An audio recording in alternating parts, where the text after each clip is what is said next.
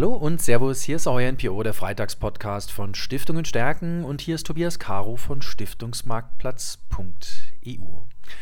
Ja, für die heutige Folge Freitagspodcast habe ich mir wieder einen ganz besonderen Gesprächsgast eingeladen, nämlich Ursula Becker-Peloso, die Inhaberin von Fundraising and More, eine Gesprächspartnerin. Wir, machen, wir treffen uns einmal im Jahr zu einem Podcast und äh, bringen uns gegenseitig so ein bisschen auf den neuesten Stand. Und was ich an den Gesprächen mit Ihnen, liebe Frau Becker-Peloso, sehr zu schätzen weiß, ist einfach dieser immer geweitete Blick in die Zukunft. Was wird denn zum Beispiel im Fundraising in der digitalen Welt künftig passieren? Deswegen herzlich willkommen im Freitagspodcast, den wir aber heute zweigeteilt machen. Wir machen im ersten Teil, sprechen wir ein bisschen über Sie, was man als mhm. Fundraiserin mhm. mitbringen muss. Und im zweiten Teil sprechen wir über den Fundraiser als Nutzer.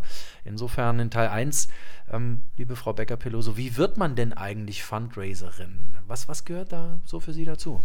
Ja, herzlichen Dank erstmal, dass wir wieder einen Podcast machen. Ich freue mich schon darauf, denn Fundraising ist einfach mein Thema.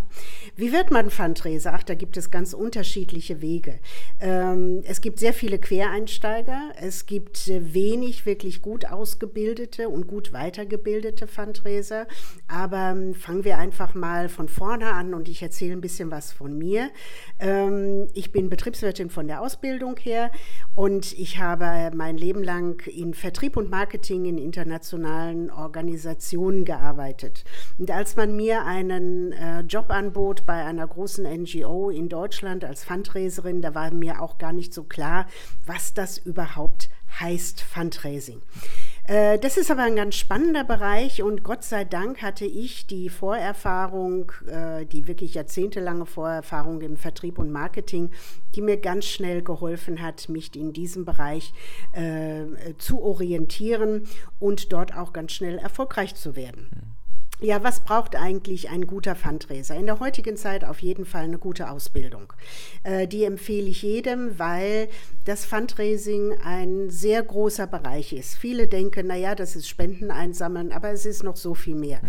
Man muss seine Zielgruppen kennen, man muss seine Instrumente kennen, ähm, man muss Erfahrungen haben, zum Beispiel auch in der Gesprächsführung, ganz wichtig, ähm, deshalb Vertrieb und Marketing. Mhm. Man muss Kommunikation beherrschen, das ist heute ein absolutes muss.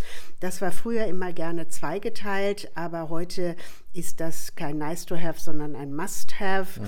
Und man muss ähm, äh, insgesamt ja auch ein guter Netzwerker sein, mhm. denn sonst kommt man gar nicht an seine guten Spender heran. Mhm. Und das können jetzt Philanthropen sein, Großspender, das können Unternehmen sein, Erblasser sein. Ähm, wenn Sie ein gutes Netzwerk haben, dann ist es natürlich viel leichter, auch eine Spende zu mhm. bekommen, weil man sich ja schon kennt. Die mhm. Beziehung ist ja eigentlich mhm. schon da. Mhm. Und in der Vergangenheit, ich sage jetzt mal vor Corona, war das äh, etwas leichter. Äh, wir hatten äh, hunderte von äh, Netzwerktreffen, auf die ich auch immer sehr gerne gegangen bin, weil ich da über meine Lieblingsthemen im Fundraising reden konnte mhm. und äh, man so die äh, Verbindungen knüpfen konnte. Äh, heute ist es ein bisschen schwieriger, äh, obwohl einige sicherlich sagen würden, naja, das machen wir heute über LinkedIn, dann geht das ganz einfach. Naja. Aber die ganzen Kontaktdaten, die man sonst so mhm. bekommen hat mit Telefon und E-Mail und äh, äh, mit den entsprechenden Ansprechpartnern, die hat man heute nicht mehr. Und deshalb können wir aus unserem großen Fundus an äh, wirklich tollen Leuten äh, etwas herausnehmen fürs Fundraising und können die kontaktieren. Mhm. Und ähm, der Fundraiser, der braucht, äh, und natürlich auch die Fundraiserin, braucht einfach auch so eine offene Persönlichkeit. Mhm. Man muss zugänglich sein und das ist immer sein, mein, einer meiner Lieblingssprüche, man muss für dieses Thema brennen. Mhm. Wenn man nicht brennt für dieses Thema, hat man keinen Erfolg. Das heißt, man muss leidenschaftlich sein, man muss über das Thema der Stiftung oder der Organisation wirklich auch einnehmend reden können. Mhm. Und ähm, das merken die Spender, ich mhm. sage mal die potenziellen mhm. Spender. Und dann kommt auch ganz schnell eine Beziehung eine Beziehung hier in Gang. Das ist auch was, was ich tatsächlich mit Ihnen verbinde. Ähm, es gab mal eine Eröffnungsveranstaltung vom Münchner Stiftungsfrühling, ich weiß nicht mehr welche es war im BMW-Kegel, wo Sie in der Podiumsdiskussion standen und gesagt haben, also wenn ich als Fundraiserin nicht begeistern kann, dann bin ich mhm. fehl am Platz. Ist diese Begeisterungsfähigkeit wirklich so ein, wirklich so ein zentrales Asset? Ja, absolut. Äh, also ohne Begeisterungsfähigkeit kann man im Fundraising nicht bestehen. Mhm. Genauso wie nicht im Vertrieb. Mhm. Auch im Vertrieb müssen Sie Ihre guten Kunden kennen und äh, das äh, setzt sich natürlich im Fundraising fort. Also man muss wirklich für das Thema, was man gerade bearbeitet, auch richtig brennen. Äh, und irgendein Amerikaner hat mal gesagt, äh, man muss auch mal einen Wal gesehen haben, um für Wale Spenden einzuwerben. Ähm, man muss also wirklich mit diesem Thema konfrontiert werden und das machen heute viele Fundraiser und Fundraiserinnen nicht, sondern mhm. sie werden einfach vor Zielvorgaben gesetzt. Das heißt, sie müssen so und so viele Spenden einsammeln pro Jahr. Aber das Thema selbst, und äh, das fällt mir immer auf bei unseren Kunden, ich sage immer, ihr habt doch die spannendsten Geschichten. Mhm. Ja, ihr habt tolle Projekte, ihr habt gute Leute. Erzählt doch was darüber. Mhm. Erzählt es aber mit Spannung. Mhm.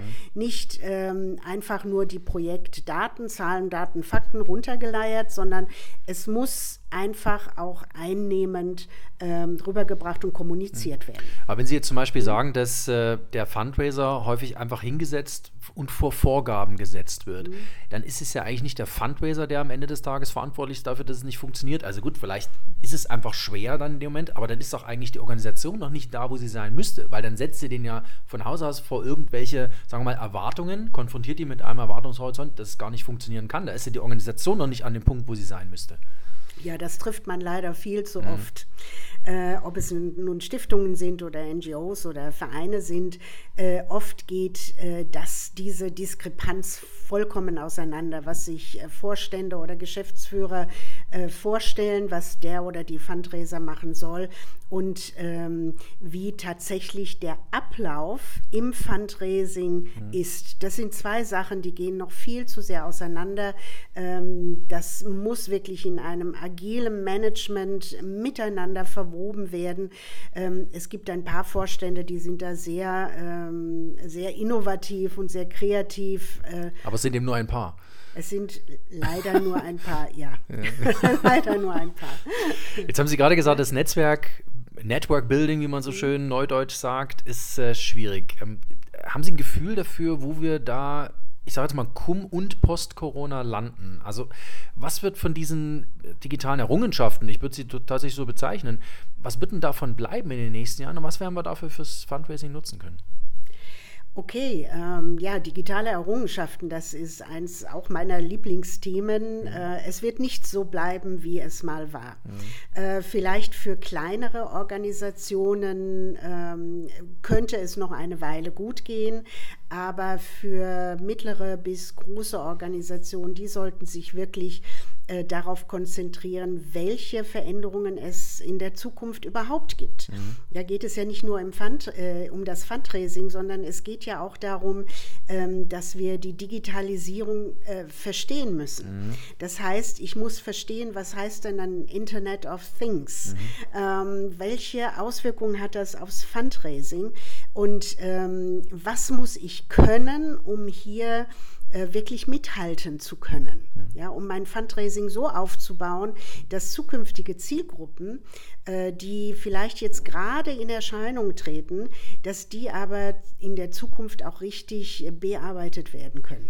Über Zielgruppen, über die neuen Generationen von Zielgruppen wollen wir gleich noch sprechen in Teil 2. Mhm. Ähm, was mich an der Stelle natürlich nochmal interessiert, ähm, wenn Sie sagen, es, es werden einfach neue Themen im Fundraising aufscheinen, ähm, wir werden digitale Tools mehr nutzen. Ähm, was glauben Sie, was wird denn das Wichtigste sein, was wir aus der digitalen Welt in die physische Welt mitnehmen werden? Wenn ich jetzt in der Event-Idee äh, mich mal äh, orientiere, ähm, viele sagen mir, naja gut, also es wird einfach alles so sein wie vorher. Wir werden uns wieder auf äh, Events ganz normal treffen. Also ehrlicherweise glaube ich das nicht. Nein, glaube ich auch nicht. Hm. Äh, die Zeit der, der großen Fundraising-Events, ich glaube, die ist vorbei. Ja, ist das so?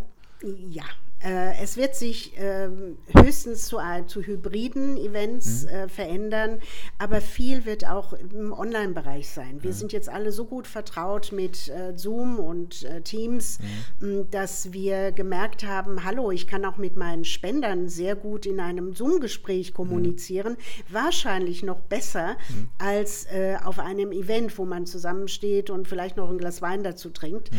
Ähm, aber hier müssen sich Organisationen Organisationen wirklich umstellen, dass man sagt, diese Sachen werden auf ganz kurze Zeit hingesehen, die wird es nicht mehr so geben. Mhm. Ja. Ähm, wenn ich Sie jetzt frage, ähm, wir haben viel über Sie jetzt als, als Mensch auch erfahren, was man auch als Fundraiserin mitbringen muss.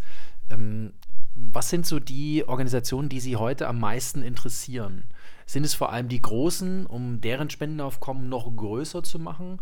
Oder sind es tendenziell kleinere Organisationen, wo man dann sagt, pass auf, ich enable euch mal, dass ihr künftig im Fundraising überhaupt eine Basis habt, auf der ihr arbeiten könnt? Mhm. Also für mich sind es eigentlich die mittleren Organisationen, mhm. die am spannendsten sind, mhm. weil die kleinen, die leben noch von der Leidenschaft der Gründer, mhm. also zum Beispiel auch bei jungen Stiftern, ähm, von der Motivation des Teams, meistens sind es sehr junge Teams, ähm, die müssen erst noch zu, einem, zu einer gewissen Größe finden, ähm, um dort auch mit den entsprechenden Problemen konfrontiert mhm. zu werden. Ähm, die Großen interessieren auch nicht so sehr, weil die meistens gut organisiert sind. Mhm. Ähm, die haben auch genügend Geld, dadurch, dass sie schon seit 20, 30, 40 Jahren mhm. auf dem Markt sind, dass sie ein gutes Management haben, dass sie gute Projekte haben. Die haben schon gelernt, das ist alles okay.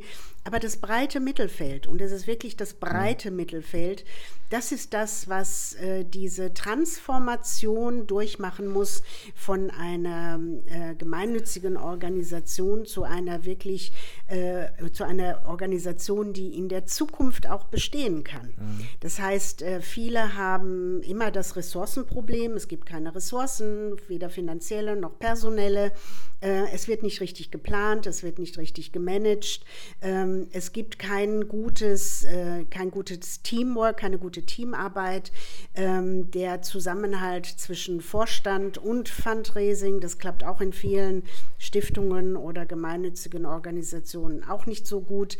Ähm, oder es ist überhaupt gar keine Strategie für die mhm. Zukunft da. Kommt ja immer darauf an, wer macht denn die Strategie. Mhm. Ich erlebe sehr oft, dass die Strategie im Vorstand gemacht wird und die, das Fundraising, wenn wir jetzt nur das Fundraising nehmen, das muss das dann mittragen. okay. Und ist vielleicht gar nicht, das ist vielleicht gar nicht so sinnvoll. Ja. Ja.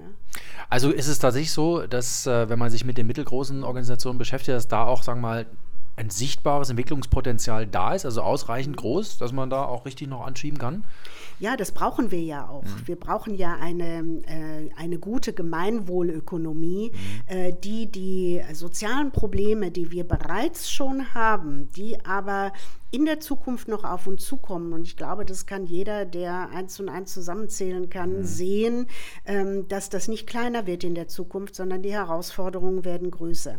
Deshalb braucht es wirklich gute, effektive und wirksame Organisationen und Stiftungen, damit wir da etwas abfedern können. Denn der Staat wird auch in der Zukunft nicht alle ähm, sozialen Schwachstellen finanzieren können. Und da müssen dann die Organisationen oder die Stiftungen äh, mit eintreten. Mhm, der Stiftungssektor braucht mehr Manövriermasse, braucht insgesamt einfach äh, dadurch äh, darüber eine größere Basis für seine Wirkkraft. Ähm, darüber sind wir uns einig. Ursula Becker-Peloso, die Inhaberin von Fundraising and More in München. Das war Teil 1 unseres Freitagspodcasts mit ihr. Wir haben mit ihr gesprochen über sie als Fundraiserin, was es braucht, äh, um als Person im Fundraising erfolgreich zu sein.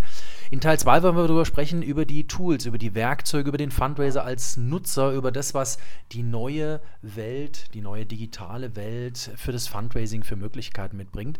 Ähm, morgen gibt es den Teil 2 mit Ursula Becker-Peloso und ja, bleiben Sie uns ansonsten gewogen hier auf Stiftungen stärken im Freitagspodcast der OLPO. Jeden Freitag gibt es eine neue Folge.